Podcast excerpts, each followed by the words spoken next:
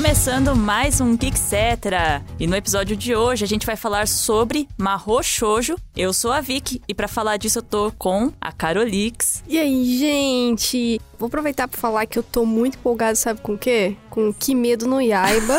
Kimetsu no Yaiba. Tá muito bom, maravilhoso, incrível. Eu tô amando, vocês estão amando? Eu não vi. Não acredito. O arco do Tô entretenimento muito no eu não hype. Espera acabar tudo, depois você assiste. Esse negócio de você Sim. ficar esperando a semana pra sair episódio é um novo. sofrimento. É, eu não é um recomendo que eu tô sofrendo pra caramba. Mas é gostoso acompanhar assim junto com as pessoas. Diz isso pra minha ansiedade. Carol tava sofrendo. Sim. Tamo com a Thaís. Oiê, eu já me intrometi aqui no meio da conversa da Carol e da Van. Mas sim, estou aqui a convite dessas maravilhosas. Essa semana, acho que a única coisa de útil que eu fiz foi terminar o Legends Arceus. Agora eu tenho que encontrar um rumo pra minha vida, né? Porque é aquele vazio, né? Você termina aquele jogo que você dedicou assim um fim de semana inteiro, pegando todos os Pokémon, e aí você acaba, sobe os créditos, fala, tá, e agora? Vazio existencial. Eu não fui pro pós-game ainda. Talvez seja o Lost Ark. E estamos também com aquele Rafael. Olá, senhoras e senhoras, muito obrigado pelo convite. Mas falando de aleatoriedades agora, também vi Kimetsu no Yaiba.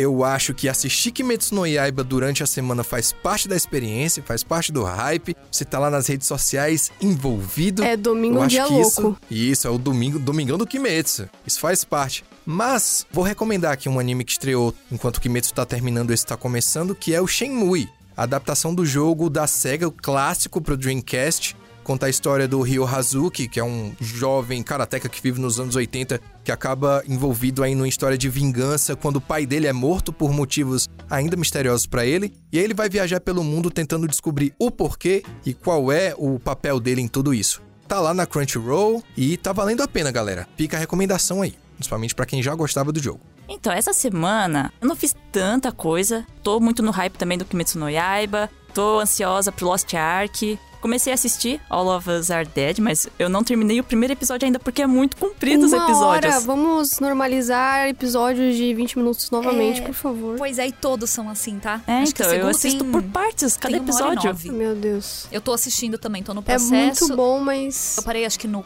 quarto episódio, talvez. Mas é assim, você começa a É. pegar birra de umas pessoas. Eu vi Que a incrível zumbi. soma de zero episódios até agora, mas tô bastante interessado. Muito Quero dar bom. aquele confere assim que eu puder. Que eu não gosto muito, assim, de zumbi, mas eu tô assistindo porque tá todo mundo falando, né? É, aí você se sente fora da rodinha. É. É, tipo Round Six. É, eu que ia nem falar Round do Round Six. Six. Se você não assiste, parece que você não tá andando com a galera popular. É. E aí, aquele sentimento de vazio, tipo, não, deixa eu tentar me enturmar aqui com essa galera. Então, sim. Eu tô sentindo um pouco agora porque eu tô esperando pra ver Kimetsu, tá? Só pra deixar isso claro. Tá ah, bom. mas acho que você vai assistir, você vai maratonar. Vai, tá muito bom. Antes da gente entrar no nosso assunto, tem o nosso portal de notícias que você pode acessar, ficar por dentro das coisas geeks. Anime, mangá, cinema, TV, games, tokusatsu, tudo que vocês estiverem interessado, vocês vão encontrar lá, galera. Então acessem geekhere.com.br. Esse que vos fala escreve pra lá, então fica aqui vendendo peixe já. E se você quiser comprar camisetas, figures de animes, as coisas que você gosta, tem também a nossa loja, loja.geekhere.com.br. Muito bem.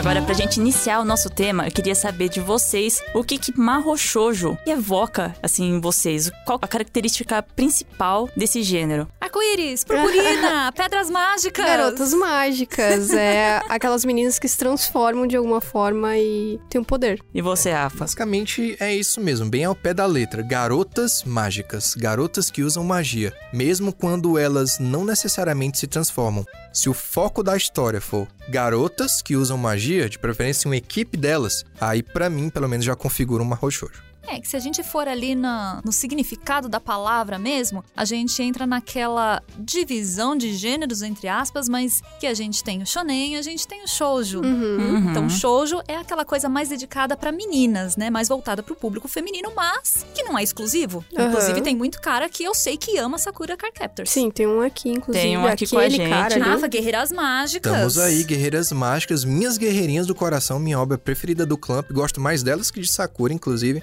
Acho polêmico, mas tudo é, bem. Isso que tu mencionou é, é muito bacana realmente, Thaís. Que, embora seja algo direcionado pra meninas, não é exclusivo delas. Eu tenho muitos amigos que são muito fãs de Pretty Cure. Inclusive, vai começar uma fase nova agora, estão mega empolgados pra assistir.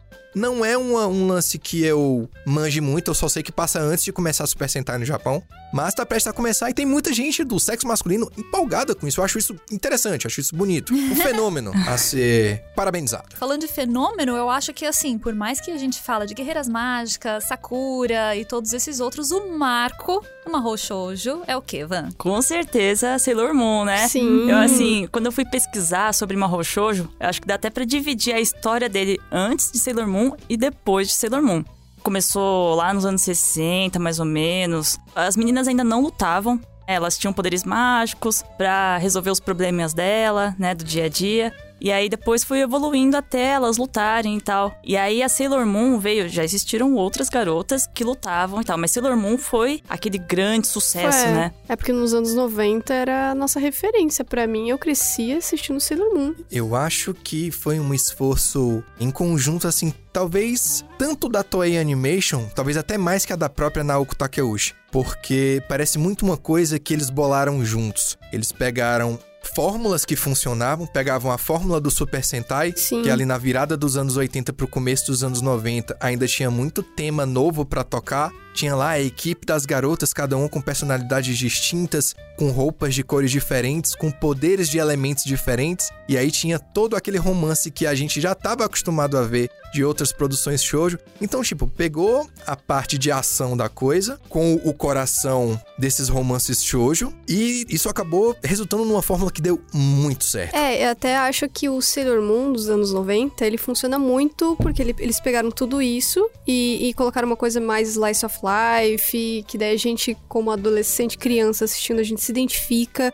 Elas eram muito fashionistas, então a gente ficava, nossa, que lindo, eu quero usar essas roupas, eu quero isso. Porque o Sailor Moon original, o mangá, ele não tem essas características. Eu acho que a Toei trouxe isso no anime dos anos 90. Uhum. E que eu acho que se perdeu um pouco no mais atual, que é o Cristal. Ele é bem parecido com o mangá. É, ele é mais próximo ao mangá. Eu ia só complementar o que a Carol falou, que tem também a questão não só fashionista e Uhum. todas aquelas coisas lindas que a gente vê, e esse slice of life, mas assim, mudou um pouco o foco com relação aos animes que vieram anteriormente, anime Uhum. mangá, né? Porque até então, as meninas, elas tinham os poderes mágicos, né? Inclusive tem algumas séries que elas são inspiradas ali no Bewitched, né? Da feiticeira, Ah, que fez muito sim. sucesso por aqui. Mas era assim, eram garotas mágicas, só que usavam os poderes pra resolver problemas caseiros. Sim, E a aí Sabrina você- era isso. né? É, então, imagina, você compara com Sailor Moon que elas vão salvar o mundo. Elas não vão lavar a louça. Aham. Então é aquele diferencial e aquela coisa de, nossa, que legal, se o moleque pode ali ver o Superman e querer ser o Superman, a gente pode querer ser a Sailor Marte. Que vai salvar o mundo, Vai né? salvar vai fazer. o mundo, vai sacrificar pelos amigos, e- enfim. É, E como as coisas mudam, né? Porque nesse tempo, assim, lá da feiticeira, né? A feiticeira foi uma série americana que inspirou o Japão a fazer essas garotas mágicas. E elas resolviam os problemas ali do cotidiano. E o que, que as mulheres faziam naquela época? Era a dona de casa, né? Tipo, a maior ambição delas era ter magia pra resolver as coisas simples, né? Tipo, vou ter que ajudar o marido, sabe? É. Essa era a grande coisa da época. E aí depois foi evoluindo. Mas ainda falando de Sailor Moon, eu sou do time que gosta muito mais do anime clássico do que do Sim, mangá. por Principalmente Ah. por causa da Rei. Que a Rei do anime clássico era uma barraqueira. A areia é que pegava maravilhosa. problema com a- o Sag o tempo todo, só porque sim. Ela também gostava do Mamoru ou Darien, depende do ano que você pegou isso aí. E eu gostava muito desse aspecto do humor. Que no mangá tinha bem menos. O mangá era muito mais sério. eu sinto que elas não têm personalidade no mangá, entendeu? É tudo Rei muito. não tem. É muito flat, assim, muito. Elas são as guerreiras. É só, né? e só Estão vai ali pra ali- proteger a princesa. E aquela página do mangá que você cansa de ler uma página porque tem tanta coisa acontecendo, tanto texto que você fica, ok, daqui a pouco eu leio outra página. Realmente, assim, você pega até umas páginas soltas na internet pra você comparar, inclusive, o estilo do traço. Que é uma poluição na Sim. página. Não tem, assim, um buraquinho que não seja preenchido, que seja com uma bolha. Mas tem tudo. e com relação à personalidade, eu acho que é assim. colocar uma protagonista que é chorona, que é Preguiçosa. preguiçosa, que tá sempre atrasada. pra- Atrapalhada. Atrapalhada demais, gente. Me Tava- identifiquei. É, a gente se identifica, Sim. porque imagina, quem nunca acordou atrasado pra ir pro colégio, né? Mas isso daí ditou regra.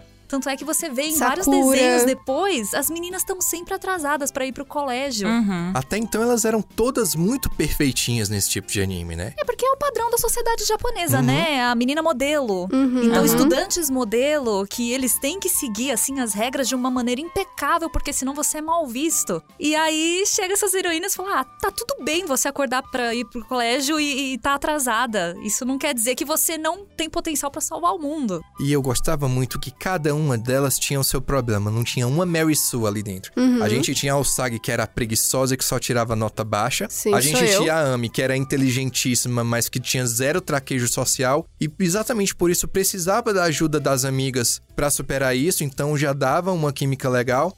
A gente tinha a Makoto, Olita, a Sailor Júpiter, que se Uhum. apaixonava pelo primeiro que via pela frente. E que também não tinha muito traquejo porque ela era muito brigona. E ela é muito alta, muito Aham. forte. Aham. E as pessoas tinham medo dela, me compadecia Intimidava. por ela. A gente tinha. Essa era a Mrs. Perfeitinha, que é a Vênus. Sim. A Vênus era a princesinha perfeita, mas a gente sabe que ela também era da baguncinha com a, a. Usagi. Ai, E a Rei, minha preferida, a barraqueira. Maravilhosa, minha mó favorita também. eu também gostava. mas- Pegava briga por qualquer coisa. Minha preferida ainda é a Makoto, mas a Rei não tem como eu não tirar o chapéu e bater palma. Sabe o que, que me, me marcou muito? Porque na época que eu assistia Moon quando era criança, tinha as figurinhas. Então, Eu era muito criança, então você não entende tudo que você tá vendo, mas o desenho chamava atenção. E a Ray, ela tem o salto alto, bem evidente, que ela usa um sapatinho ali. E eu ficava, caramba, ela tá lutando De com... escarpã. É, eu ficava, meu Deus, quem? Eu não consigo andar aqui normalmente com o sapato, ela está lutando. Então, pra mim, essa imagem, ela ficou muito forte na minha cabeça, sabe? Eu, como criança, vendo aquilo, as meninas Ai. super produzidas, lutando. É, eu, assim, não sei quanto a vocês, né? O Rafa talvez não, mas com as minhas amigas, a gente sempre falava, ah, eu sou a Sailor tal. Sim. E eu acabava sendo a Martyr aí por conta da minha aparência, né? Cabelo comprido, Ah, franjinha. entendi. Mas eu gostava bastante das outras, inclusive eu tinha lancheira, eu tinha as bonecas, né? Sim. Que é tipo Barbie, né? E assim, eu ia sempre atrás da Serena. Mas aí eu gostava da Mars porque parecia mais comigo. Mas eu Aham. gostava muito da Mina também, por causa do Artemis, que era o gatinho. Mas Ah, era, é. era tudo isso. Eu gostava da Usagi, da Serena, por conta da Lua, porque ela era a principal. Ela era a mais atrapalhada, que às vezes a gente se identificava, tipo, ai, não, não quero estudar. nanã. Ela tinha o gatinho, então assim,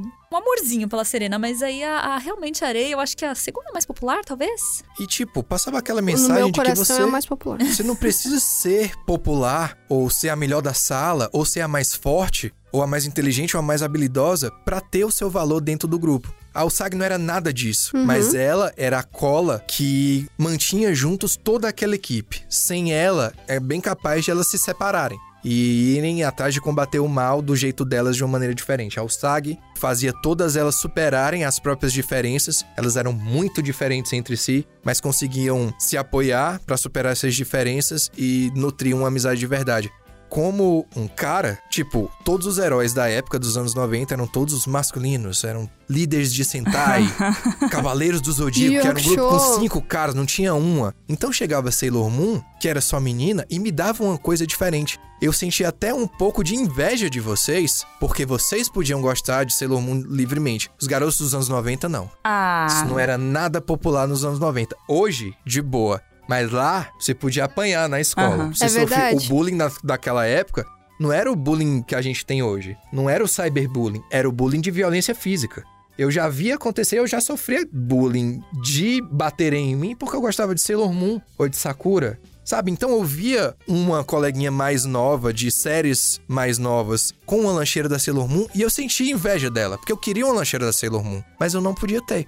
Então era meio uma inversão, por assim dizer, porque na mesma época a gente só tinha heróis masculinos. Sim, Power e a- Rangers, tudo que vinha pra gente E as também era meninas tudo... queriam gostar dessas coisas Sim. e às vezes a própria família delas proibia.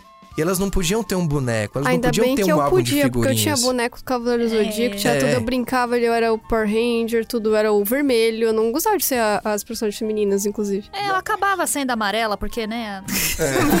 De olho puxado, vamos colocar ali pra ser. Mas aí, a partir Ah. da Sailor Moon, vocês podiam tudo. E isso foi muito legal. Pela primeira vez que eu me lembre, foi a vez de vocês terem a heroína de vocês e serem heroínas. Era a primeira vez que eu vi aquilo. Uma imagem que eu vou guardar pra minha vida toda. As meninas da primeira série e da segunda série brincando de Sailor Moon. Eu achava isso bonito naquela época e acho isso bonito hoje. É porque é interessante, inclusive, você que falou dessa coisa do protagonismo feminino, porque Sailor Moon é tudo, porque você tem as protagonistas sendo mulheres, sidekicks tirando o Artemis, mas a Lua é a principal, é uma gata. Você tem a, a vilã principal ali do começo, pelo menos, que é Queen Sim, Beryl. Então, assim, Tudo é feito pelas É, mulheres. inclusive o, o Mamoru, ele é, precisa ser salvo, faz nada. cara, porque ele quem Tem até resolve as meme, coisas né? são elas. Seu trabalho está feito. Mas você não fez nada. Não fez nada. Foi esforçante. É, O jogou poder a do Táxi rosa. do Máscara era Ah, jogar rosa. pode A jogar rosa, rosa. também não tinha Ah, poder nenhum. Ele só Mas eu jogava. também não acho que ele precisa ficar fazendo muita Seu coisa. Sailor Moon, use sua tiara, mas eu faço isso todo dia e vai embora. É. Nunca ajudou, inútil. Não, ele aparecia pra dar um apoio Diz ali. uma vez que ele ajudou, uma. Pra dar apoio. Que apoio, Van? Eu quero, sa- É, eu quero se saber de chute na ele. cara do monstro da semana. Ela precisava ir salvar alguém. Ele que é a princesa pra ser salva, É, quando entendeu? não era ele, era a Molly, ou o Kelvin, ou o Andrew da loja de arcade, né? Era sempre É, um dos mas três. assim, né? Rafa, você falou assim, essa questão do bullying, que os meninos não podiam gostar das garotas mágicas. É curioso porque, como as garotas mágicas lá começou, né, pra ser de fato pro público feminino, nos anos 60 realmente tinham meninas que assistiam, era feito pra isso, mas quem produzia queria chamar um público masculino também. E aí é que foi introduzido essa parte de luta. Então, começaram a surgir guerreiras que se transformavam e lutavam pra ter cenas de ação e tem um plot assim mais sombrio também pras histórias. E aí acho que a Sailor Moon, no caso, foi o que voltou pro público feminino, né? Porque que nem vocês descreveram várias características aí que vocês têm muito carinho, né, pelas meninas. Vocês se identificam de elas não serem perfeitas, né? Então, Antes vocês tinham umas guerreiras que elas eram muito idealizadas, né? Elas eram muito corajosas, destemidas. Aquela guerreira perfeita praticamente é, é não o erra. protagonista de Sim. Tokusatsu. Aquele herói japonês. É. O bastião da justiça. E elas não eram nada disso. Elas só queriam salvar o dia, ir pro arcade depois e viverem a vidinha delas. Elas só queriam paz. Elas não tinham grandes ambições de derrotar um grande império do mal e salvar o mundo. Não, elas só queriam um dia de cada vez. Gostava muito desse aspecto da série, do Slice of Life. Porque tinha a batalha e tinha um romance. Mas tinha um equilíbrio entre os dois, que era todo o elemento Slice of Life do meio do episódio. É. Cavaleiros do Zodíaco não tinha isso. Não, não consegue, né? Power Rangers não tinha isso. Não consegue, né, Moisés? Não consegue, né? Yu Yu Hakusho às vezes tinha, Tinha um mas pouquinho. ninguém fazia isso como Sailor Moon, cara. Não. E sendo esse dos anos 90, né? Estiloso até hoje, você ele é referência visual pra tanta coisa, marcou demais. Uhum. Coisa que, infelizmente, o novo ele perdeu tudo isso. Inclusive gêneros musicais, né? Sim. Ah, abertura maravilhosa. É, a gente tem aí todo esse aspecto estético de gêneros musicais como Synthwave ou Sim. Vaporwave. Que vem daí, né? Que quase todos os clipes são fortemente baseados na identidade visual de Sailor Moon, naquele colorido Aquarela. Meio, isso, aquarela, aquele céu meio rosa do final da tarde, aquelas luzes da cidade vibrantes enquanto a noite cai. Isso a gente tinha as pencas em Sailor Moon. Sim. Mas Sailor Moon foi só a ponta do iceberg, né? Foi só o começo. Principalmente se a gente considerar tantas outras coisas, eu acho que é impossível eu deixar de falar do Ghibli. Não que tem o como. Ghibli tinha essa coisa de sempre colocar as protagonistas, as meninas, pra resolverem as coisas. Não necessariamente elas eram mágicas. É. Mas é essa coisa do vou dar a cara, vou fazer eu, eu não, não preciso de ninguém pra me salvar.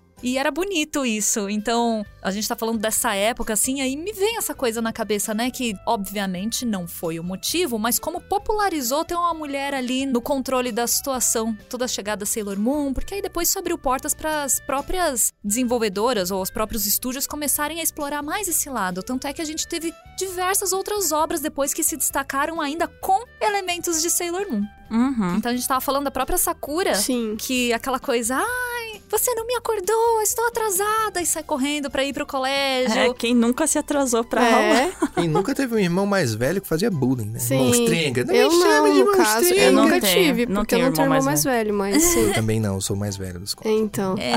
Mas vocês entenderam o meu ponto. A Entendi. questão do mascote, porque aí depois a gente sempre vê a garota acompanhada do mascote ali, que é o mentor, que tá ali pra ajudar, pra ser um amigo. É, e Ah, a verdade, Sakura também né? tem o lado fashionista, porque Tô é, muito, cada gente. episódio uma roupa Nossa, completamente a, a diferente. Sakura não se transforma, mas ela veste uma roupa diferente a cada Ah, episódio. ela meio que abre, tem todo o momento de abrir o báculo, então ele é um Ah, pouco desse sim. lado. É, a transformação não é nela, é, É, no, no, Uhum. no- báculo, né? Isso. Mas nossa, deve ter sido um anime caro de produzir, né? Ele é lindo até hoje, se você for parar pra Cada assistir episódio é uma Sakura, roupinha diferente. Ele é muito bem produzido. Uhum. Tem até uma curiosidade de Sakura que a gente tá falando de evidenciar as mulheres como protagonistas. Quando Sakura foi para os Estados Unidos, eles mudaram totalmente isso e eles queriam dar protagonismo pro Choran. Porque eles achavam estranho deixar Sakura de protagonista. Então eles até mudaram o nome do que não é Card Captor Sakura, é Card Captors. Então tem mais de um. E, e eles picotaram o desenho todinho pra dar protagonismo Ai, pro Choran. Que estranho, né? É esquisito, né? Pena, né? Porque o que mais me chamava a atenção em Sakura, que eu não via tanto em Sailor Moon, só em alguns pontos que, aliás, no Brasil foram cortados, então pra, passou despercebido pra muita gente, é que Sakura era um anime muito mais ousado. A gente tinha ali questões um tanto quanto problemáticas hoje em dia, como o caso de aluno Sim. gostando de professor. É, isso, isso E é a Sakura estranho. gostando de um carinha bem mais velho, aliás, gostando entre aspas, né? Porque ela era tão Ah, criança que não mas- sabia direito o que ela sentia. É, que a criança, a gente às vezes tá apaixonada por um ídolo, alguma coisa É que assim. assim, eu sempre paro pra pensar essa diferença de idade entre a Sakura e o Kito. A gente acha que é uma coisa discrepante, Sim, porque, Porque ele é eles desenham ela alto. desse tamanho e ele é gigantesco. Mas Sim. se você for parar pra pensar, o ano colegial que eles estão, porque o colegial você acaba ali com 17 anos. Vamos supor que eles não estão no último ano, eles estão um pouco antes. Eles têm uns 15, 16. Uhum. A Sakura tem 13. Não é tanto. Não é É que tão o assim, Yukito é eu- muito comprido. É, ele é só muito alto, Ele é parece muito muito clamp, adulto. entendeu? Exato. Então, assim, seria estranho. Seria estranho ver um cara ali do colegial pegando a menina do ensino Mas fundamental. eu, quando eu era bem 10 anos, 11, sei lá, na época do Backstreet Boys, eu era apaixonada pelos meninos do Backstreet Boys. Eles eram bem mais velhos. É, isso acontece, Não é né? esquisito, eu tinha pôster no, meu Ah. quarto. E aí, Nick Carter era a minha E religião. quando, quando tava na escola, meu crush era mais velho que eu. Então, é, é super normal isso. E a gente tinha o relacionamento subentendido, às vezes nem tanto, entre Toya e o, e o Kito, né? A gente Sim. teve isso em Sailor Moon, mas a gente pegou cortado. A gente Sim. pegou a versão do México, que pegou a versão dos Estados Unidos, que cortou. Então, Malachite e Zioshite, Sim. eles transformaram em outra coisa. Também quando apareceu Haruki Michiro, elas também já eram primas. Então, muita gente não percebeu isso porque não tinha como. A gente só tinha como fonte de informação revistas, nem todas elas tocavam no assunto. Então a gente não sabia. Mas na Sakura, que a gente já pegou bem depois, tipo, coisa de 4, 5 anos depois, aí as pessoas já estavam com a mente mais aberta pra esse tipo de coisa. Então a gente pegou Sakura com zero censura, e esse era um dos aspectos que mais chamava a atenção da fanbase, né, na época. Sim. Era uma coisa que a gente não via em desenho. Porque assim, se a gente tinha um negócio um pouco implícito ali em Sakura, tanto o relacionamento do Toyo e o Kito, ou então da paixão que a Tomoyo tem pela Sakura e tudo, o Tsubasa veio e jogou tudo no ventilador, porque o, o Yukito e o Toya tem uns diálogos ali que fala: Ah, é, Toya-sama, fala, ah, não precisa usar Keigo comigo, você sabe que a gente é muito mais do que isso, né? Aí, ah, Toya, eu acho a Clamp maravilhosa por ousar nessas coisas. Sim. Uhum. Sakura era uma obra muito ousada. A gente teve Guerreiras Mágicas, que eu sei que o Rafa ama, eu também amo. Ó, Guerreiras Mágicas não tem transformação. Eu acho que ele é mais um Isekai do que qualquer outra coisa. Mas como tem uma equipe de garotos que usa magia, inclusive pilota robô gigante, Maravilhoso. pra mim configura como uma Roshoujo. E também é uma obra muito ousada, porque os mesmos temas que eles exploram em Sakura, embora Sakura tenha vindo bem depois eles explorem melhor, eles também exploravam Ah, em Guerreiras é, Mágicas. Clamp, né? Clamp, Clamp. não. O desfecho do primeiro arco, Sim. gente, é um negócio assim que te deixa mal. Sim. O motivo da Princesa Esmeralda ter convocado as guerreiras pra ir pra Zephyr, gente, é um negócio assim triste. Ah, eu me identificava com o Ascot gostando da Marine, sabe? Porque isso acontece muito com o menino, da gente ser criancinha e ser apaixonado pela professora. Me sentia representado por ver ele, a criancinha, gostando da menina mais velha, idealizada e inalcançável, que ele nunca vai ter. Eu achava bonito e triste ao mesmo tempo.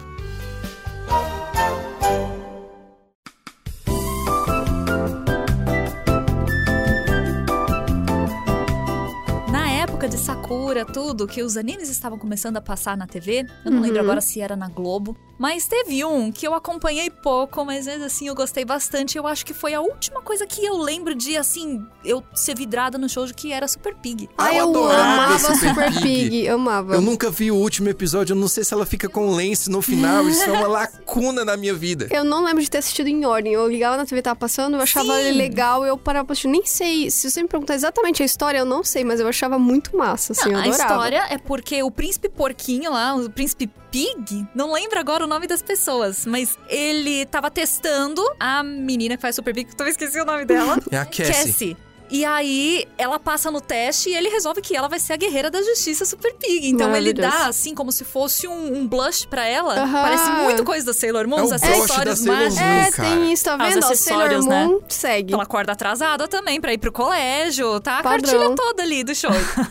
e aí ela fica com o narizão e ela se transforma. Aham. Ela faz toda aquela transformação digna de Sailor Moon, só que ela vira um porco rosa, baixinho. Exatamente. E ela salva o mundo. Daquele Ai, jeito todo galhofa. Nossa, eu, eu lembro, assim, de alguma coisa, mas eu não me lembro muito bem, assim, de eu assistindo, de fato, esse desenho. Então, vou te falar o que que acontecia. Aham. Eu acho que ele passava antes de Digimon. Sim, sim, sim. Porque era na Fox Kids, eu acho. E aí, você assistia, sei lá, você queria ver o Digimon, que tava bem popular Sim, na época, sim. mas aí você ligava um pouco antes pra esperar começar e você pegava ali metade de Eu Super acho que era isso que Pig. acontecia comigo. E como eu achava legal, eu parava pra assistir, entendeu? Uhum. E outro que me marcou foi quando. Porque eu assistia Sakura religiosamente todo dia, Uhum. tarde. E passava de novo, eu assistia de novo, eu gravava episódio. Eu era viciadaça. Bom, todo mundo sabe, né? Eu sou muito viciada em Sakura até hoje. Eu chegava ao ponto de gravar episódios pra eu poder tirar. Porque assim, gente, é outros tempos, a gente não tinha os recursos que a gente tem hoje na internet e aquela coisa. Eu tirava foto da TV pra eu ter registrado os momentos que eu achava bonitinho por meu diário. Cara, eu aprendi a desenhar mangá por causa de Sakura, porque eu também Oh. gravava os episódios, porque quando passava na Globo, acho,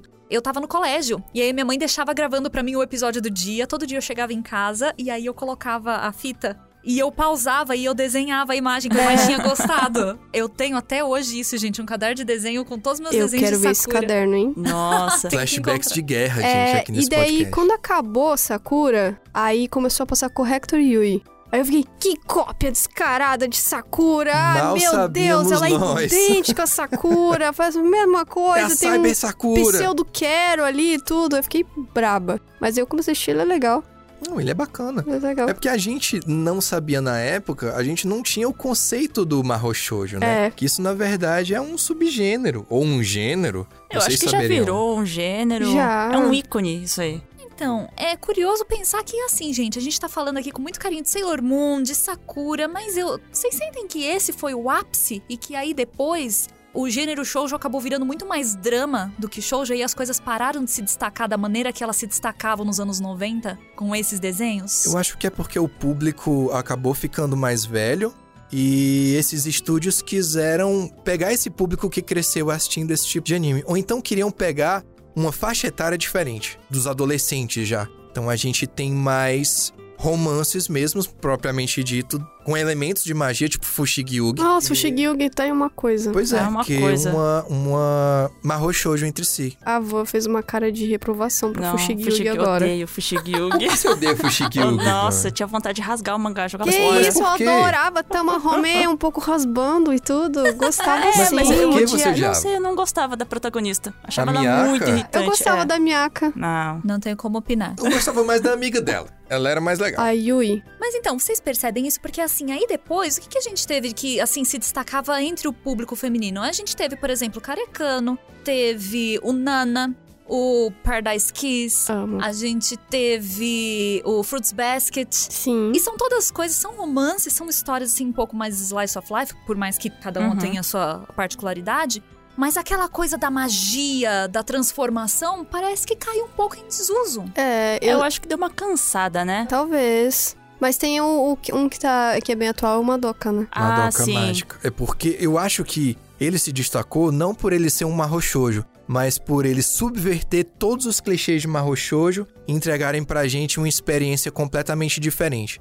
Porque lá a gente tem o bichinho fofinho mascote, a gente tem a transformação, a gente tem o báculo mágico, mas tudo aquilo tem um custo. Não é simplesmente derrotar o monstro da semana e voltar pra casa. É uma história, assim, mais pesada, mas eu não achei que fosse ah, uma grande revolução no gênero, né? Eu acho que a grande revolução do gênero, por mais que não tenha mudado tanta coisa assim, aconteceu em 2001 com Pretty Cure. Que a Ah, gente não, tem né? até hoje Pretty Cure, cara. São equipes de meninas mágicas todos os anos. Com magia, personalidade, roupa diferente, vende brinquedo pra não, caramba. mas a Precure é tipo Kamen Rider. Passa o Ex- tempo é, todo, não morre exatamente. nunca. Tem mais de 600 episódios esse anime. Meu Mas Deus. hoje, a referência de Mahou Shoujo que a gente tem pra contemporaneidade é o Pretty Cure. Eu ia falar que é Harry Potter. É, tem, tem Marro. Então, Tem se tem você Shoujo. foca nas Se meninas você botar ali... Hermione como protagonista, tem o Marro Shoujo, Harry Potter poderia Tem. ser Marro Shoujo? Poderia. Eu leria um mangá só da Hermione Granger. É Marro Shonen. Mas assim, ó, vamos fazer uma pequena comparação, né? Hum. A gente tem a Sailor Moon clássica, que a gente lembra com muito carinho, e a gente tem a Sailor Moon Cristal. A Sailor Moon Cristal tem o traço mais moderno, né? Mais bonitinho. Só que Hum, a história. Bonitinho, entre aspas. É, eu é. acho o outro mais bonitinho. Mas eu acho que é a nossa nostalgia. Eu também acho. Eu perguntei isso também ontem. Eu falei- acho o mangá horroroso. Eu, eu não acho bonito, eu acho esquisito. Então, O o, que que Rafa você tava acha falando horroroso? que o é... mangá. Eu acho horroroso o traço da Naoko Takeuchi. Eu acho E aí, Sério? o- aí o Crystal se aproxima mais do mangá. isso. Eu não gosto do Crystal porque ele tenta emular o traço da Naoko Takeuchi, essa é uma opinião minha. Não gosto do traço dela. Eu acho os olhos e a boca totalmente fora de proporção. Eu acho elas muito esguias. São, muito pra caramba. magras. É, é Clamp Style, só que sim. E a história é muito mais séria e muito mais pesada. Elas são garotas destinadas a se sacrificar em batalha pelo amor e o triunfo do reino lunar. No anime clássico, elas só queriam derrotar o monstro da semana e ir pra casa. A Usagi queria dormir, jogava videogame no Endo no dia Não, seguinte mas e essas era isso. histórias, por exemplo, a Sailor Moon, Sailor Moon Cristal ou Sailor Moon do mangá, eu acho que é um tipo de história que a gente tem um carinho, né? Foi muito legal na época que saiu, mas hoje eu acho que ele não cabe mais. Assim, o mundo mudou, as mulheres mudaram, as garotas, né, as mais novas, elas querem consumir coisas diferentes. E aí, essa Sailor Moon, eu acho que ela já não cabe mais no mundo de hoje. Vocês não acham? Eu achei profundo o que você falou e a gente até ficou em silêncio. Nossa, é, né? Eu acho que tanto Sailor Moon, quanto Sakura, quanto Corrector Yui e todos esses Shoujo que a gente gosta, eles saíram exatamente quando deveriam sair. Uhum. Se eles tivessem saído hoje, eles teriam uma pegada que de repente não seria mais tão atrativo pra gente, mesmo crianças, e eles também poderiam sofrer com sexualização, que era uma coisa que felizmente a gente não pegou na época e que muito provavelmente a gente pegaria hoje para justamente pra angariar o público masculino, que já estaria muito acostumado com lutinha de outros shonens de sucesso. Então, pra angariar esse público masculino, de repente eles sexualizariam mais as personagens do que a gente estaria disposto a engolir. Eu não acho que assim, ah, ela não é adequada para os tempos de hoje. É que assim, se você for pegar o pé da letra, virou um drama, um negócio muito mais sério. E hoje em dia, se você quer ver uma série, você vai atrás de uma série. Você não vai ver um anime que se propõe a ser uma série. Uhum. Principalmente porque, assim, as séries orientais estão muito em alta hoje em dia. Seja as coreanas, as japonesas. Então, assim, se você pega um clássico igual Sailor Moon, você deixa mais fiel ao mangá, que é essa questão. E ele tem muito mais seriedade, não tem a transformação daquela maneira que tinha no anime original, a questão do slice of life, delas fazendo as trapalhadas, dela, aquele humor mais antigo. Aí acho que perde um pouco o propósito. Tanto é que a gente teve adaptação pra live action também. Aham. Sim. Que inclusive eu gosto muito das roupas do live action, acho que a caracterização tá muito boa, apesar de eu ter as Uhum. minhas ressalvas com a Lua ter virado uma menina. Mas talvez seja isso, talvez a popularidade não seja tão maior hoje em dia do Crystal por conta do ambiente de cultura pop que a gente tá inserido. Eu acho que o clássico ele não é melhor só por nostalgia. Eu acho que ele é melhor justamente por isso, por ele ser menos sério, por ele ser mais leve, por ele ter mais momentos de humor. Mas você acha que se o Sailor Moon dos anos 90 passasse hoje ia fazer sucesso? Eu acho que não. Eu acho que não. Hoje a gente tem todo esse culto de adoração a Sailor Moon, É mas nostalgia. se é fosse uma nostalgia. novidade hoje, não ia pegar. Mas eu acho que ele ainda tem aquele apelo para aquelas meninas que nunca viram uma Shoujo antes. Eu fico na dúvida. Porque assim, vocês lembram quando anunciaram que iam fazer a animação do Clear Card? A galera foi assim, peso, meu Deus, Sakura tá Sim, eu voltando, Sakura, nessa. Sakura, que maravilha, e lá, lá, lá. Mas na hora de comparecer, Eu compareci. Eu também Eu compareci. vocês compareceram. Semanalmente, Vocês isso, eu compareceram, mas a audiência não foi boa. Tanto é que não continuou. Não, não continua ainda porque eles estão esperando o, o mangá ir mais pra frente. O mangá não terminou ainda. É, você faz é, dessa o de- mangá Não, ele é tá que no hiato eterno, não tá, né? não, não, não, não, não, não, não. Tá não, saindo? não. Sim, eles saem uns cinco capítulos a cada X meses. O que deu uma parada foi que a- ele- Tá de- quanto o tempo anime. parado? Não, é que ele não tá quanto tempo. Ele sai de tanto e tanto tempo certinho, Hum. só que ele sai uns cinco capítulos por vez. Mas não tá em atos, não, senhor. O anime tá em hiato. Porque o eles estão anime... esperando o mangá ir mais pra frente. Tome hiato, porque lá se vão quatro anos, né? É, Cinco. que o mangá ainda 2017. tá em desenvolvimento. E tô gostando. Eu. É que eu acho que o pessoal achou muito parado, assim. Não, eu achei massa. Não, mas eu digo, de um modo geral, conversando com as pessoas, acharam parado, As assim. pessoas estão erradas. Foi no Crystal que eu tive a minha epifania, que eu vi que Sakura, por mais que eu guarde num espaço muito especial do meu coração onde ela sempre vai estar, ela não é mais pra mim. Eu assistia os episódios e aí eu ia comentar com minhas amigas e falava, pô, elas ficam 20 minutos falando sobre fazer bolo e os últimos três elas vão capturar a carta. Elas me falavam, mas cara, sempre foi assim. Sim, Sempre foi sim, assim. sim. E eu ia ver, fui ver o clássico e de fato sempre foi assim. Sim. Não foi o anime que mudou, fui eu. Então, tipo, não é mais pra mim, mas eu reconheço toda a importância que ela teve e vai ser uma obra especial pra mim por tudo que ela representou e por todas as boas lembranças que ela me deu. Só não é mais pra mim hoje. Pra mim, ela ainda é. Pra mim também. É, o que eu tava querendo dizer, quando eu falei que Sailor Moon já não cabe mais nos dias de hoje, é que quando eu assisti o Crystal, eu tenho a lembrança da Sailor Moon clássica, mas quando eu assisti o Crystal, que é parecido com o mangá, eu notei algumas coisas na Osagi. Por exemplo, ela é muito apaixonada pelo Muito Mamoru, mais apaixonada sabe? do que ela Muito. é. Aham. E as decisões que ela toma são tudo baseadas nesse amor que ela tem por ele, que não é tão ruim. Mas chega uma hora que eu achei que ela tava tomando decisões covardes, tava repetindo todos os erros, assim, ela- eu não senti que ela evolui. E aí é por isso que foi uma obra que eu assisti, o remake dele, e eu não gostei tanto. Eu não achei mais tão legal quanto eu achava quando eu era mais nova. Mas acho que isso é uma- realmente uma questão do cristal, sabe? Uhum. Do mangá, de Sim. construção dele. Eu teria que reassistir Ser um dos anos 90 pra, Ah, mas pra é dizer, mas É uma infelizmente jornada e tanto. muitos é episódios. 200 episódios, Uhum. né? Ah, não dá um Naruto, gente, vale a pena. É, o que, Eu que não é assisti? Naruto cara. É inteiro exatamente também. isso que eu ia falar. O que, que é pra quem assistiu É. 700 episódios de One Piece, né? Né? Tá, mas Uhum. acho que eu tenho mais coisas pra fazer, então é isso.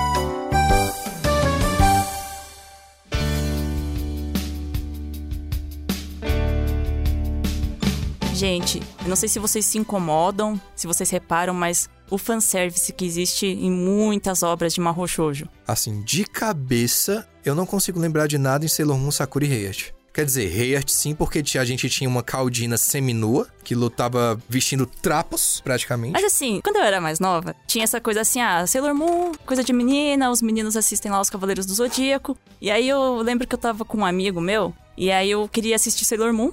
E aí falou, ah, ele vai querer mudar de canal. E aí ele acabou que não mudou, porque ele falou que ele gostava de Sailor Moon. Eu falei, ué, né? Eu fiquei surpresa, porque pra mim era muita coisa assim de menina, né? Eu perguntei pra ele, mas por que, que você gosta tanto de Sailor Moon? Eu falei, ah, é porque ela parece pelada, sabe? Meu Deus! E, e não é a intenção, assim, nunca foi uma coisa que me incomodou a transformação. Mas tem outros animes que eu já vi pedaços, né, de transformações e que tem muito, assim, realmente um close nos seios, sabe? Anos 90, né? Inclusive a gente tinha as piadas de cair assim com a cara nos peitos da menina, ou então o próprio Dragon Ballzinho, que é- virava e mexia, a Bulma Uhum. queria dissuadir os outros a fazer as coisas levantando a saia.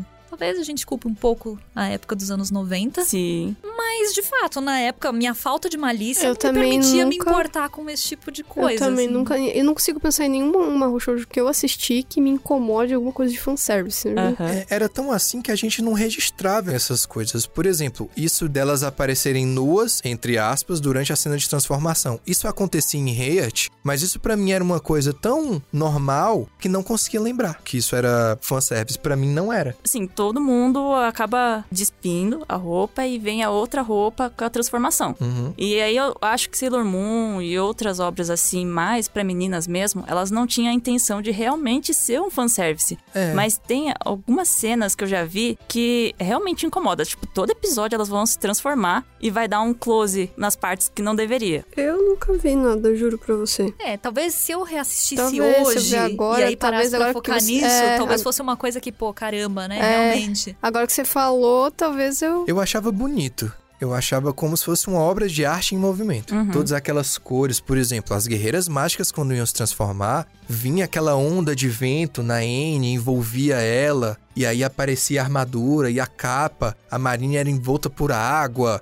Eu achava aquilo artisticamente bonito, que a última coisa que eu reparava é que elas estavam sem roupa. Tanto é que eu não conseguia lembrar que elas ficavam sem roupa. Ah, você era um menino bonzinho. É. Mas eu, mas eu sou um cara ingênuo, né? Vamos, vamos partir daí. Eu acho que tinha muito menino na época que assistia porque achava isso legal. Eu achava as personagens muito bonitas e isso era parte do motivo de eu assistir. A Sailor Júpiter foi meu primeiro amorzinho, segue sendo minha preferida até hoje. Então, tipo, assistia porque achava as personagens bonitas? Sim. Quem não gosta de um personagem 2D, não é mesmo? É. Não é mesmo? Todos temos nossos crushes. Sim. Quais foram seus primeiros crushes 2D? Choran. Chorão. O meu foi o Kurama, do Yu Yu Hakusho. Tem uma amiga que o crush dela era o Zero do Mega Man X. Ah, é Tinha um diferente. cabelo loiro, assim, Diferente, grande. É legal. Nossa, Armadura Achei estranho. vermelha. Até o fim do podcast eu falo qual que era o meu crush em 2D. É que eu tô tentando lembrar do primeiro. Obviamente que o Choran era um negócio assim, ai, Choran. Choran. ah, não precisa ser o primeiro, o primeiro. Mas você tem mais carinho. O L. O L. Eu adorava aquele esquisitão. Ah, ele é maravilhoso. Mas tô tentando lembrar de coisas antes, gente. Não sei se de repente foi o Ash. Nossa, esse, esse eu achei Gente, inusitado. o Ash eu foi o nunca crush ouvi. de alguém? Exato, eu Peraí, nunca o Ash ouvi. do Pokémon? É, Ah, Tem outro? Tentando lembrar. gente, eu lembrar nunca ouvi teve. alguém falar isso. Ah, qual é? Nunca ouvi Ash. Tinha os Pokémon não. tudo. Saía de casa na jornada. Fazia amizade Tinha com as os Pokémon. Pokébola. Não sei se as Pokébola eram um fator assim Agora pra a eu, gente né? tá falando de Pokébola nesse podcast. Pokébola, né? Desculpa. Perdão aí. Eu, eu tenho que Se é o. Clayton e o Anderson aqui, Não fala esses Não, não, nomes não. aqui. proibido aqui. Já tô botando as cartinhas aqui pra não falar, tá Uhum. bloqueado. Mas o curioso é que, assim, naquela época, eu lembro que misturou tudo com esse negócio de magia. Então, eu era muito da Sakura. Eu era muito de Harry Potter, por exemplo. Mas tinha um outro negócio que eu colecionava. Viciadaça, que não tem a ver com cultura oriental. Mas era uma revista chamada Witch. Ah, eu também colecionava. Achava Nossa. incrível. eu curtia. Vinha os brindes. Eu lembro que vinha as pedras, o coração de Vinha. Candracar. veio uma vez que era só uma bola de Eu gude num também. negócio, assim. Eu amava, amava, amava. Que eram também garotas mágicas que se transformavam na Uhum. mesma pegada de E cada uma É. tinha um elemento. Uhum. Garotas Mágicas da França. França também faz, gente. Era francês? Eu não sabia que era francês. Witch, Witch, acho que é francês. Não, é é o Witch ou é o italiana. Clube das Winx que é francês? O Witch é da Itália? A Ladybug é francês. Ladybug é francesa. Só que a Ladybug, Ladybug- também é uma marrochojo. Ai, Ela é. She-Ra. E Gente, a She-Ra aham. é marrochojo, é verdade. Ah, viu? E sei chegaram a ver a o remake adora. da Netflix? A Van adora. Eu amo. Cara, eu é amo. bom pra Ele é muito caramba, Muito, né? muito. Aquele desenho me ganhou pra sempre na primeira vez que ela vê um cavalo. E ela nunca tinha visto um cavalo e ela se apaixona pela Aham. beleza do cavalo. Eu me identifiquei porque, Porque gosto você de se cavalos. apaixona por beleza Ai, de agora cavalo? entendi. Porque eu gosto de cavalos. Entendi seu ponto. Cavalos são animais majestosos e belos. Eu me identifiquei ali. Entendi. Legal como que Mahou já saiu do Japão, né? Uhum. Foi um gênero assim tão importante. Acho que Sailor Moon realmente, todo mundo assim teve a infância marcada por Sailor Moon. Alguém viu, todo mundo viu falar fora do Sailor Moon. Japão. E aí depois foram produzir obras parecidas, que lembravam mais. O Ocidente tem um jeito talvez um pouquinho diferente de contar essas histórias. Sim. Tem um anime novo da Crunchyroll, inclusive é um dos originals deles, chama High Guardian Spies, que é um grupo de garotas que estuda num colégio de magia e fazem magia. Não cheguei a ver, mas eu acho que configura bem nesse gênero marro shoujo. Aham. Agora, vocês tocaram no assunto do Witch. Uma coisa engraçada que acontecia comigo é que toda vez que eu ia comprar Witch, eu comprava numa banca diferente. Porque todas as bancas, o jornaleiro me olhava com os olhos desse tamanho, porque eu tava comprando Witch. Só menina Ah. comprava Witch. E eles me olhavam com um olhar super suspeito, assim, gente, era os anos 90, vocês têm que entender, o julgamento tava lá. E aí, ah, não vou mais comprar aqui não. E aí saía a edição seguinte, eu ia comprar em outra banca. E acontecia a mesma coisa. É porque, assim, a revista da Witch, ela não necessariamente era só uma HQ. Ela era metade HQ e o resto era metade, Aham. assim, Pois é. penteados. Pois é, e eu tava lá Tinha os HQ. testes, né? É, tinha os testes de que, tipo, Eu quem que é o seu namorado. Eu Aham. ignorava essas coisas tudo, eu só queria a história. É, então, eu Não, entendo. eu- mas eu lia inteira. Eu gostava de tudo da eu revista. fazia tudo também. Eu lembro que Uhum. teve um negócio assim que era ai, os penteados dos signos. E aí tinha o de escorpião, que era simplesmente a menina de cabelo preto solto. Eu falei, tá bom. Bom, pô, isso faria sucesso hoje em dia. Tudo com signo faz sucesso. Podiam Pois é, né? relançar penteado dos signos. Na época eu achava legal, hoje em dia eu não dou a mínima pra signo. Mas a, a revista, a história era muito legal. Aí, uns bons anos depois, aí fizeram a animação. E quando teve a animação da Witch, eu senti que ela foi um pouco ofuscada pelas Winx. Clube das Winx, é verdade. A Netflix fez um live action de Winx. Dia Fez, desses, não eu foi? não assisti. Também não assisti, não. Também não. Mas eu não assisti aos Winx, não. Não? Não. Nossa, eu Eu assisti, também não assisti assisti. muito. É, eu assisti um Eu pouco. gostava muito mais da Witch mesmo, era mais legal. É, a história eu acompanhei muito mais a Witch, mas assim, às vezes eu ligava a TV e tava passando as Winx, né? Porque quando damos nossas mãos, nos tornamos poderosas, em conjunto somos invencíveis. Mas eu vou trazer um paralelo rapidinho de novo, que a gente ficou falando de como era antes e tal. A Sabrina, que era uma coisa que eu adorava assistir, nos anos 90 lá e tal, Uhum, ela era uma coisa bem adolescente, bem bobinho. Sim. Era good vibes total, né? uhum. Aí o Sabrina que saiu depois, mais recentemente, pro público de hoje, ele é uma coisa completamente diferente. Eu mesma não assisti. Foi quando eu Porque parei eu de tava gostar. acostumada a ver os filmes, a acompanhar Eu adorava na os época, o filmes. Salem todo Isso. piadista, e ela Isso. tendo as aventuras dela e não sei Indo o quê. pra Roma, Sabrina vai a Roma, Isso, sabe? Meu Tipo, Deus! Era nesse que ela ia pra loja comprar um biquíni e aí do nada fala: Nossa, esse biquíni tá em promoção. Ele custava 75 dólares, mas ele tá só 10. Era uns negócios assim, falei, É. gente, que incrível! E aí eu fui naquela ânsia, né? Nossa, vou ver a Sabrina nova da Netflix. E aí quando chegou, eu olhei e falei, ah, É, gente, eu, eu acho que gostei dos não. dois, na verdade. Eu gostava de assistir a Sabrina quando era mais nova, e essa Sabrina nova, assim, eu gostei muito, mas eu não vou esconder que eu tive um choque também quando É. eu vi um negócio muito macabro. É, ele é muito pesado. Você Eu não gostou, gosto. né, Rafa? Eu não gostei porque no novo Sabrina, as bruxas têm motivo pra ser perseguidas. Elas devem ser perseguidas mesmo. Aham. Elas eram seres do mal. Mas no antigo, não. Era mais aquele slice of life, aquela coisa leve, e eu gosto disso. É que eu gostava dessa parte de adolescente de ir pra escola, É, daí, aham. ai, tinha que bater o armário na cara do outro, porque foi antes que ela usava Não, magia, né? As vibes são completamente Que até, diferentes. sabe o que, que me lembrava? Essa Sabrina que eu gostava era um negócio da Angélica lá, o Caça-Talentos. Caça-talentos é um marrochojo. É um marrochojo Zekai. Ele é. Verdade. Ah, louco, hein? Eu ia falar que talvez isso seja um pouco culpa da época que a gente estava. Porque quando eles faziam os filmes, sei lá, da Sabrina sendo adolescente, indo nas festas, a gente tava meio entrando nessa época. É. Então a gente se identificava, falava assim, nossa, queria eu ter magia pra resolver aí a prova que eu tenho que fazer.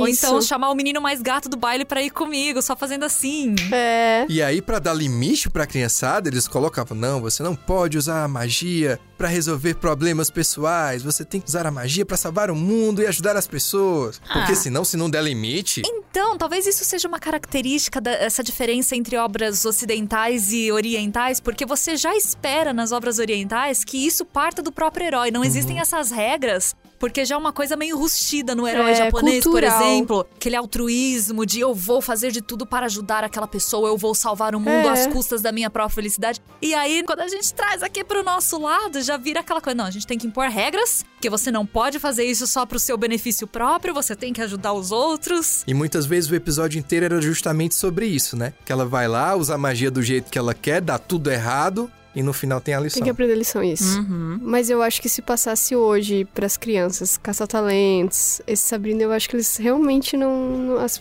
acho que as pessoas não iam engajar. O clássico você tá falando. É, Ah. esse novo aí fez sucesso, certo? Fez. Será? É que depende da abordagem, porque se você pega as séries do Disney Channel, Hum. Os Feiticeiros de Waverly Place, que fez bastante sucesso, Uhum. ou então a, Hannah- a própria Hannah Montana. Hannah Montana, The Thundermans. Hannah Montana é uma Shoujo? Não porque ela não usa magia. Nossa, não Mas sei. ela se transforma. Mas as visões da Raven é uma roxojo? Ela A visão dela é uma magia. Mas ela não se transforma.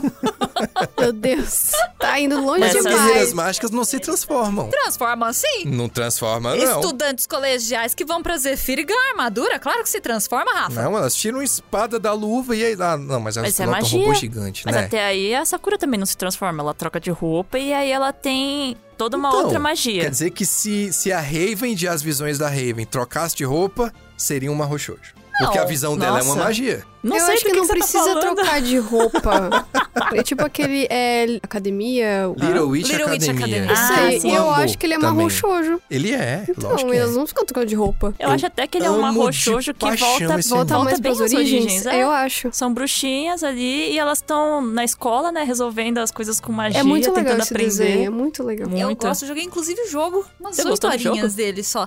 Ele é bobinho, ele é como se fosse uma história spin-off. Mas você tá ali no colégio, você tem coisas pra Às vezes resolver. bobinho é bom. É, bobinho é bom. Eu gosto também. A Thaís estava comigo no dia que a gente foi na Liberdade, eu comprei a coleção completa do mangá de Oh. Little Witch Academy. Foi um bom dia.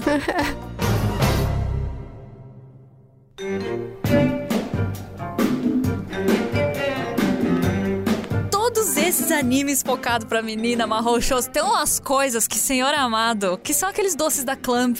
Eu Ah, quero são. tudo. Assistir Clamp é ficar com fome. Então, e é tudo mais bonito. Eu sinto que, assim, enquanto os shonen, né, essas obras mais dedicadas ao público masculino estão ali se preocupando em como que vai ser a luta, a batalha, essas obras com um alvo ali no público feminino, eles estão mais preocupados com os detalhes, em como aquilo vai ficar bonito no papel ou na tela. E eu acho isso um cuidado muito bom.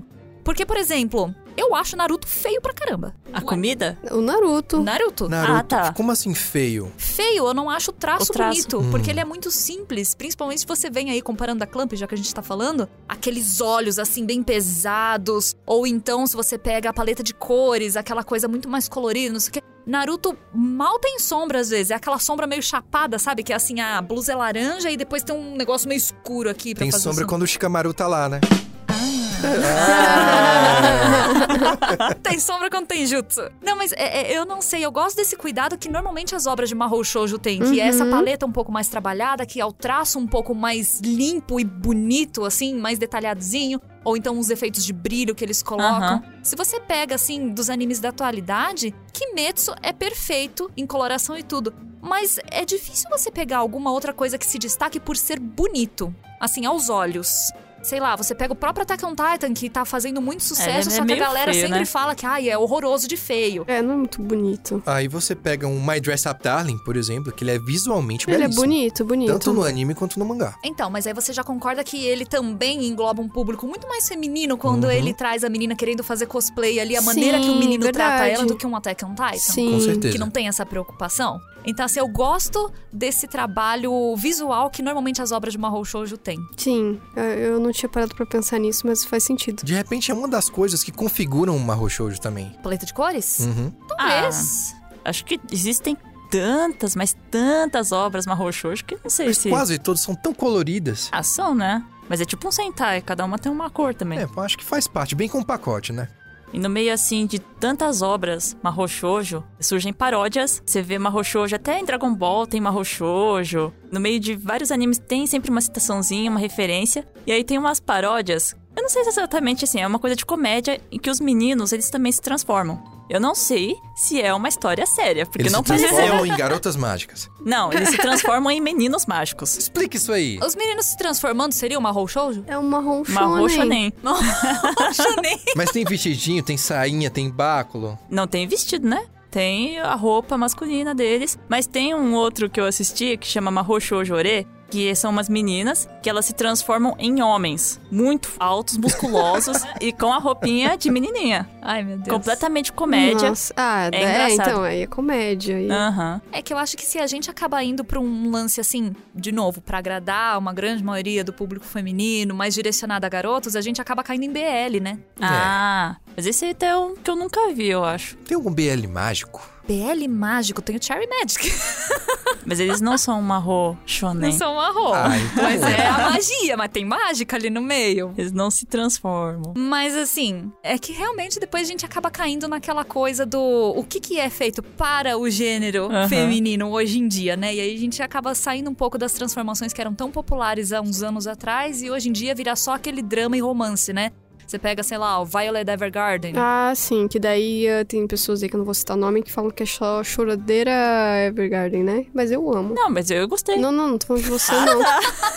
Eu falei pessoas aí, Mas eu- eu não vou citar nomes. Porque não podem ser nomeadas hoje. Isso, mano. elas não isso, podem ser citadas. Não, não, não é de você não. Eu amo Violet Evergarden. Eu tenho uma pergunta pra vocês. Os meninos também podem se transformar? Não tô falando de Kamen Rider, nem de Super Sentai, nem coisas assim. Tô falando de Mahou Shoujo, de Mahou Shonen. É, a própria meninos... Sailor Moon tem os Sailors que são É. homens que aí se Eu transformam, acho viram que as pode, duas pode tudo. Ó, Rafa, você tinha falado da Ladybug. A Ladybug é um marro shoujo francês, é da Toei, feito por um estúdio francês. E aí tem as meninas que se transformam, mas tem os meninos também que se transformam. Tem o Cat E não Noir, é não nada? Eu zoado, não é, não é comédia. Tem o Cat Noir. Aí depois a escola inteira começa a se transformar. Eu adoro isso do Ladybug. Isso aí, vamos democratizar a transformação, gente.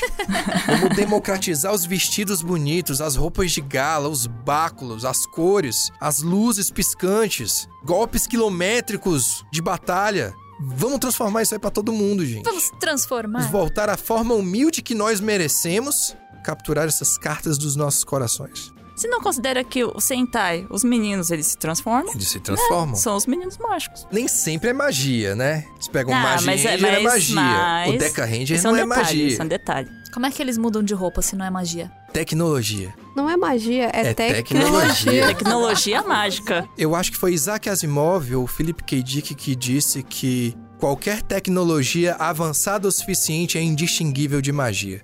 Então, de repente, configura magia também. Eu tô assim sem palavras pra falar com o Rafa agora. Também. Ele tá mandando uma atrás da outra É, aqui, que olha. Tenho meus momentos. E agora então, pra gente encerrar, vamos falar assim, qual é a sua obra favorita de Mahou Shoujo? Falo com tranquilidade Guerreiras Mágicas de. Ó. Tem o trio de meninas, cada uma delas muito distinta entre si, usando os elementos da natureza, são convocadas para uma missão que elas não queriam, mas acabam querendo no meio do caminho por conta da amizade entre as três. Tem o grandíssimo plot twist no final do primeiro arco. E os personagens são inesquecíveis, inclusive no núcleo dos vilões, que de repente nem eram tão vilões assim, dependendo do seu ponto de vista. O importante é que Mukon é Deus. Isso. Sim. E Exatamente. por essas e outras, Guerreiras Mágicas de Hearst é, e eu acho que sempre vai ser, o meu Mahou Shoujo preferido. É, no meu caso, Guerreiras Mágicas foi o meu primeiro Mahou Shoujo. Não, talvez meu primeiro Mahou Shoujo tenha sido Patrine. Ó. Patrine é uma Patrine, eu Mahou adorava a. Patrine. Gente. A. Patrine é escolhida por Deus pra ser a guerreira que vai lutar pela humanidade e ele dá magia pra ela. E tem transformação. Eu não me lembrava muito Cara. dos detalhes da história, mas eu amava assistir. Tem inclusive a pequena Patrine, antes da Sailor Chibi Moon existir.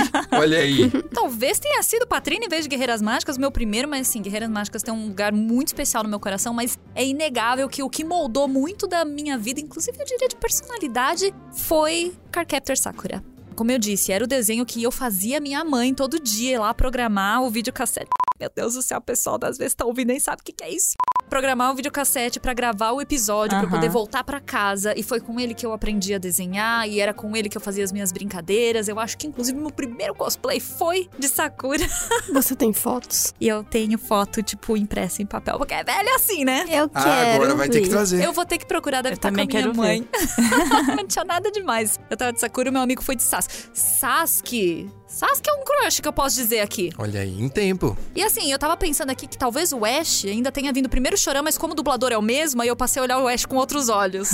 aí como o Pokémon veio antes, assim, passando na TV, talvez, eu, eu não Tem sei. um ano antes. A Thaís então. ficou Pokémon realmente 99 refletindo sobre o crush. 2000. Eu fiquei realmente refletindo sobre o crush, eu acho que eu posso falar aqui o Sasuke. Neji Não vou julgar. talvez, Neji talvez, mas é que eu gosto muito daquele perfil assim do Sasuke, sabe? Mas Sakura, gente, sim. Sakura. Eu vou ter que copiar a Tá, porque o meu também é Sakura. Ah, Eu amo Sailor Moon, eu amo Guerreiras Mágicas, eu amo muitas coisas. Mas Sakura, pra mim, é, é a coisa mais coraçãozinho do mundo. Também foi um dos primeiros mangás que eu comprei. Sim, Aquele principalmente mangá foi um que- dos primeiros lançados no Isso, Brasil, né? Aquele meio exatamente. tanco que a gente que é tinha. finíssimo e custava, sei lá, dois. Três com aquele papel de jornal De bem jornal fininho. Que, que eu tenho ainda e eu tenho até medo de abrir porque eu acho que ele vai desmontar inteiro se eu abrir. Gente, eu tenho uma história tão triste. Eu tenho a coleção inteira dessa original zona aí.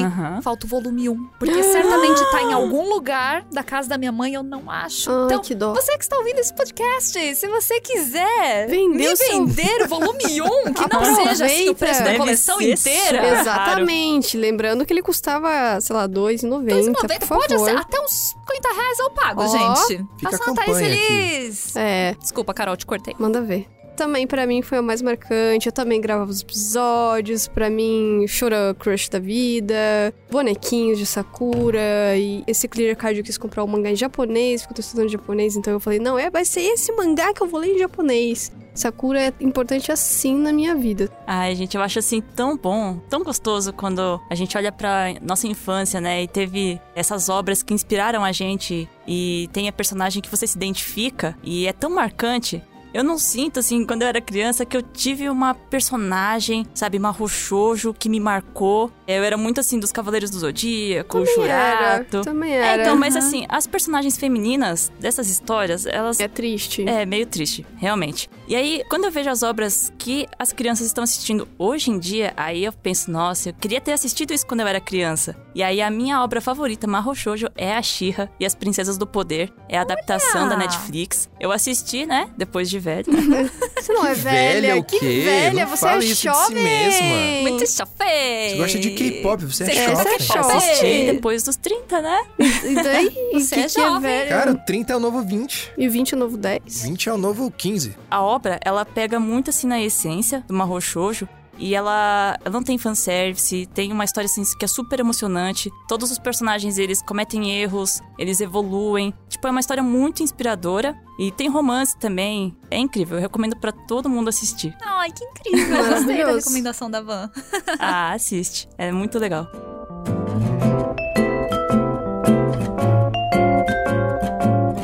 Isso, agora a gente, pra encerrar, onde as pessoas podem encontrar vocês nas redes sociais, na internet. Vocês podem me encontrar no Twitter, é arroba aquele Rafael, tô sempre lá. É a rede social que eu mais uso, então a gente pode discutir muito por lá. Também tô no Instagram como aquele Rafael. De vez em nunca eu tô na Twitch como aquele Rafa. Você tá na Twitch? De vez em nunca eu apareço lá. De vez em nunca. Mas, gente, Uhum. é, é, então, vocês podem me encontrar nesses lugares. Eu também tô sempre lá no portal Geek Here, geekhere.com.br. Estou lá todo dia, inteirando vocês de tudo que acontece no universo geek, nerd, otaku. Então apareçam por lá pra dar aquela força. E estamos aí. No meu caso, vocês podem me achar na internet inteira, seja no Twitter, seja no Instagram, seja no Facebook. Eu não tenho usado muito, não. Inclusive, Twitter eu só observo, gente. Eu não gosto de Twitter, mas eu tô lá também. Arroba Tamatsu.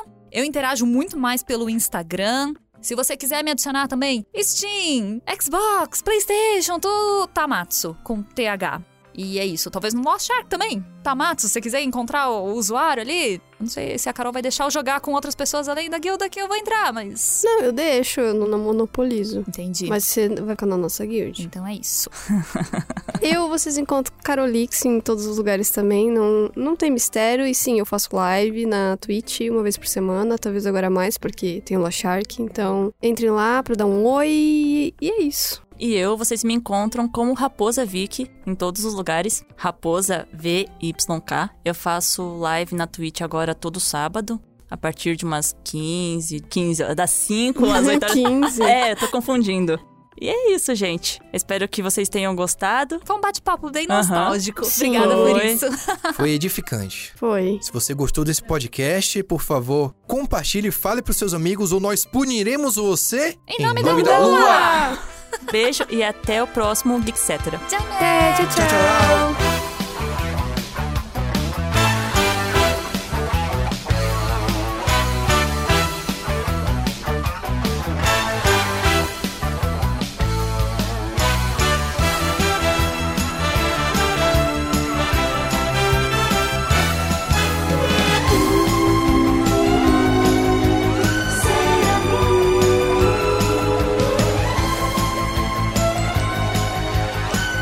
Falar de Sailor Moon A gente tava falando de Sailor Moon ontem lá no escritório. É porque eu tava assistindo. lá no escritório. Lá, no Escritório, Lá eu na quis dizer redação. na redação. Entendi. A gente não trabalha no escritório, tá Vamos bom? confundir as palavras.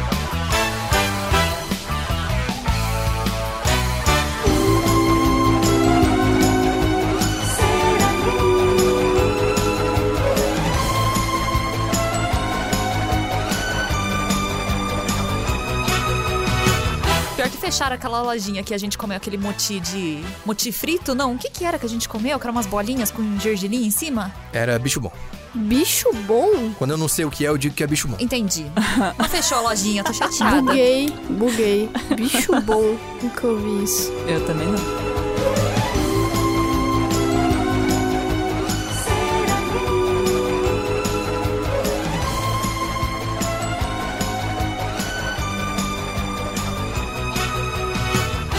Você lembra que na época tinha umas revistas que falava de Sakura e aí elas vinham com as cartas Clow Sim, pra eu você tenho. destacar? Eu também. Eu tenho, tá em algum lugar, Eu mas tenho, eu tenho até eu tenho hoje. guardadinhas. Revista oficial. Sim, sim. E eu não te- só isso, a minha mãe, ela plastificou carta a carta.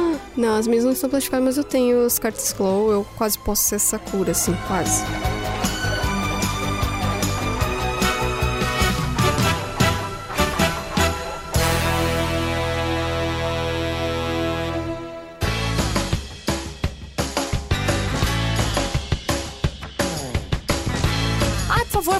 Sakura, deixa Eu- essa sua Então, tomoio. então, então, sim, eu tenho a, a- eu tenho a roupa. Aí a gente Ah! pode fazer, eu tenho a peruca. Tenho foto báculo aí, você que sabe fazer báculos Carol agora me vai ter que ajuda. Eu devo fazer, ter o meu guardado em algum Então, lugar. aí a gente pode, eu e a Tá, um dia, a gente vai fazer uma... Ensaio. Photoshoot. Sim, a gente vai fazer umas fotos muito da hora de Sakura e Tomoe. Eu acho Ó, que tá, é tá sucesso. gravado, hein? Eu, Eu, não, eu quero acho ver. já- é isso. Você faz cosplay do Quero? Faço. Compre um Kigurumi hoje no AliExpress. Tá bom, então a Eita, gente vai ali e quero. eu vou cobrar.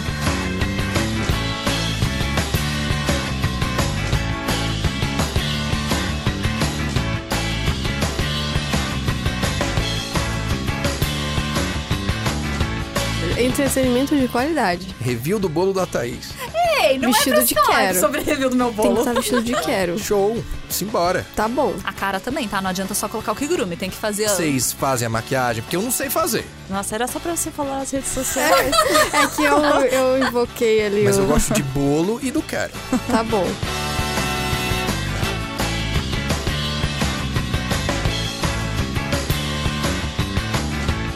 Tô animada pra jogar o Lost Ark também, mas tô com um pouco de medo Por desse quê? hype todo. Você vai... Não sei se vou jogar Lost Ark ainda, mas eu tô muito ansioso pra ver tá- até onde vai a rivalidade dentro desse es- escritório. Porque agora nós teremos dois times rivais, redação contra edição. Não, não, Os não. nervos não, estão não, à não, flor não, da não, pele. Não, não, senhor, porque a, a Tá vai jogar com a gente. Sinto muito, Anderson. É, diz isso pro Anderson e pro Clayton e pro, pro Jeff. O Jeff não vai jogar. Será que não vai? Não. Que não, saiu coffee. Ah, eu sempre fui avesso a MMO. Eu gosto de jogar sozinho. Se o Rafa for começar a falar de MMO, eu quero o balde de pipoca aqui. pra comer.